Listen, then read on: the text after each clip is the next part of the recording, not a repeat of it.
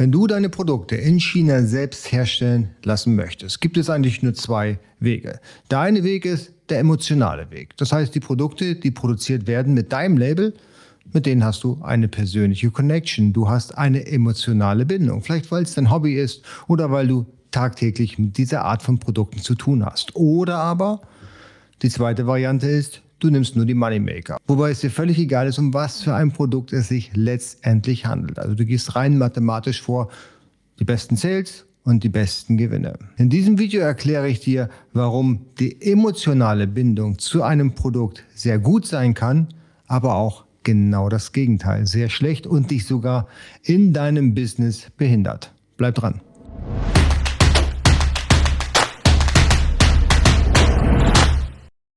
Hallo, herzlich willkommen. Mein Name ist Jens Lindner und ich begrüße dich hier bei AMZ Pro. Hier geht es vorrangig um die Produktion in China, so wie in diesem Video.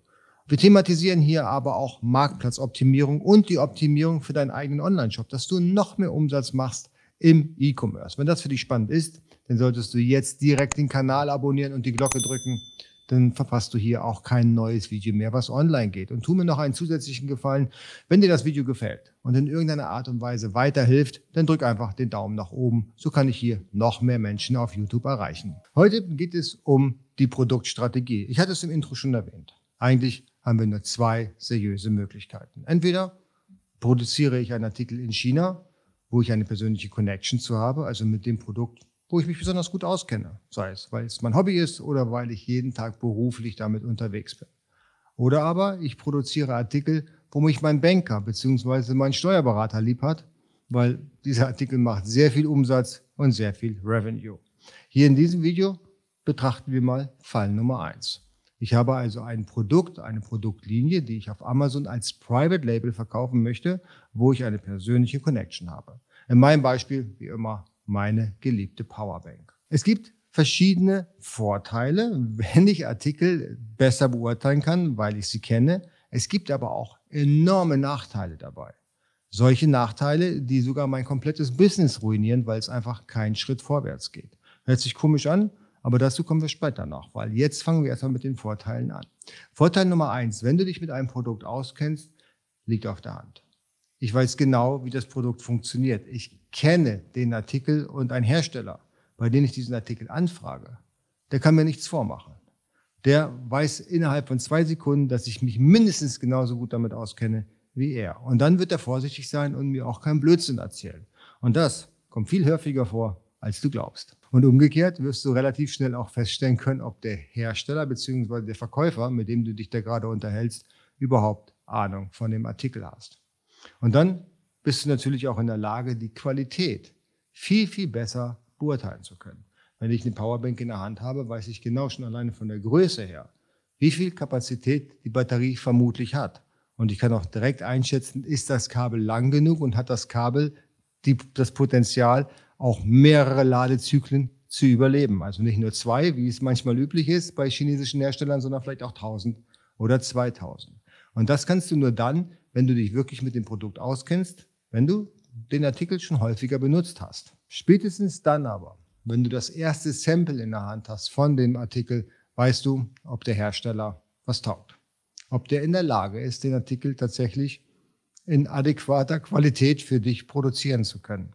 Denn mit einem Sample kannst du es, weil du ja Experte bist, sehr gut abschätzen, ob das genug ist, um dich persönlich als Nutzer glücklich zu machen.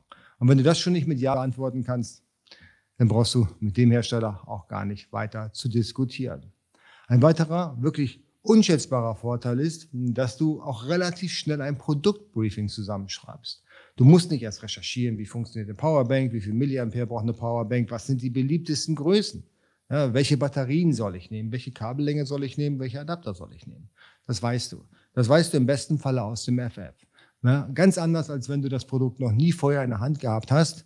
Da fällt es dir unglaublich schwierig und in den allermeisten Fällen wirst du da auch sogar Hilfe brauchen, damit du ein Briefing erstellen kannst, was am Ende des Tages der Hersteller lesen kann und was noch viel wichtiger ist, was der Hersteller auch versteht. Und das ist manchmal gar nicht so einfach, wie es sich im ersten Moment anhört. Und wenn wir schon beim Briefing sind, dann gehört natürlich auch in diesem Zusammenhang das Briefing für den Inspektor dazu.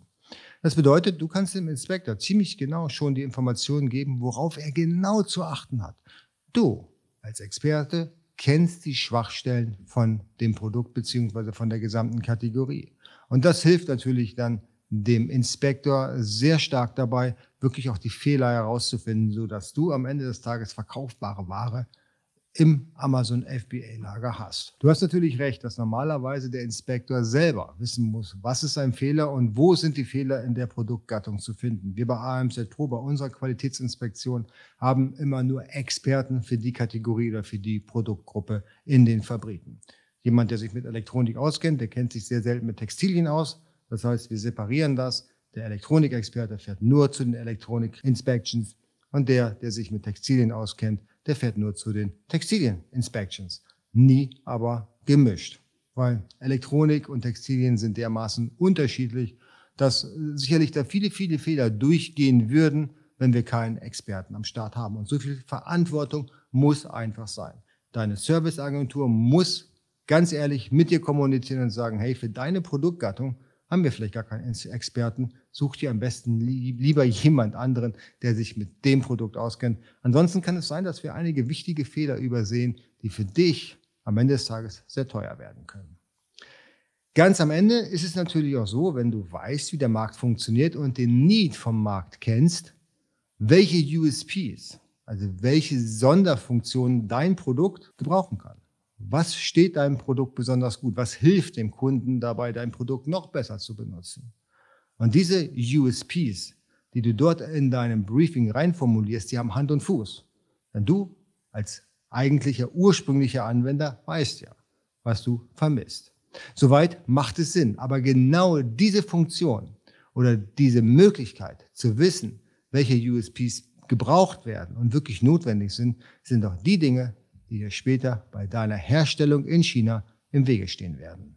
Denn schau mal, wenn so viel Herzblut in diesem Produkt liegt, dann wirst du sicherlich versuchen, das beste Produkt am Markt produzieren zu lassen in China. Nur dass das beim Step Nummer eins fast unmöglich ist, das vergessen sehr, sehr viele da draußen. Sie schrauben monatelang an USPs. Sie sprechen manchmal jahrelang mit Fabriken, um diese USPs mit in das Produkt einfließen zu lassen, um es dann später festzustellen, dass der Hersteller, mit dem man da jetzt so lange Zeit dran rumgeschraubt hat, gar nicht in der Lage ist, das produzieren zu können. Oder kein Interesse hat, diese USPs einzubauen zu dem Preis, den du bezahlen kannst. Denn USPs kosten auch Geld. Und wenn so viel Herzblut reinfließt in ein Produkt, dann glaubt man immer, ja, jetzt habe ich so viel USPs eingebaut, jetzt kann ich auch einen höheren Preis verlangen.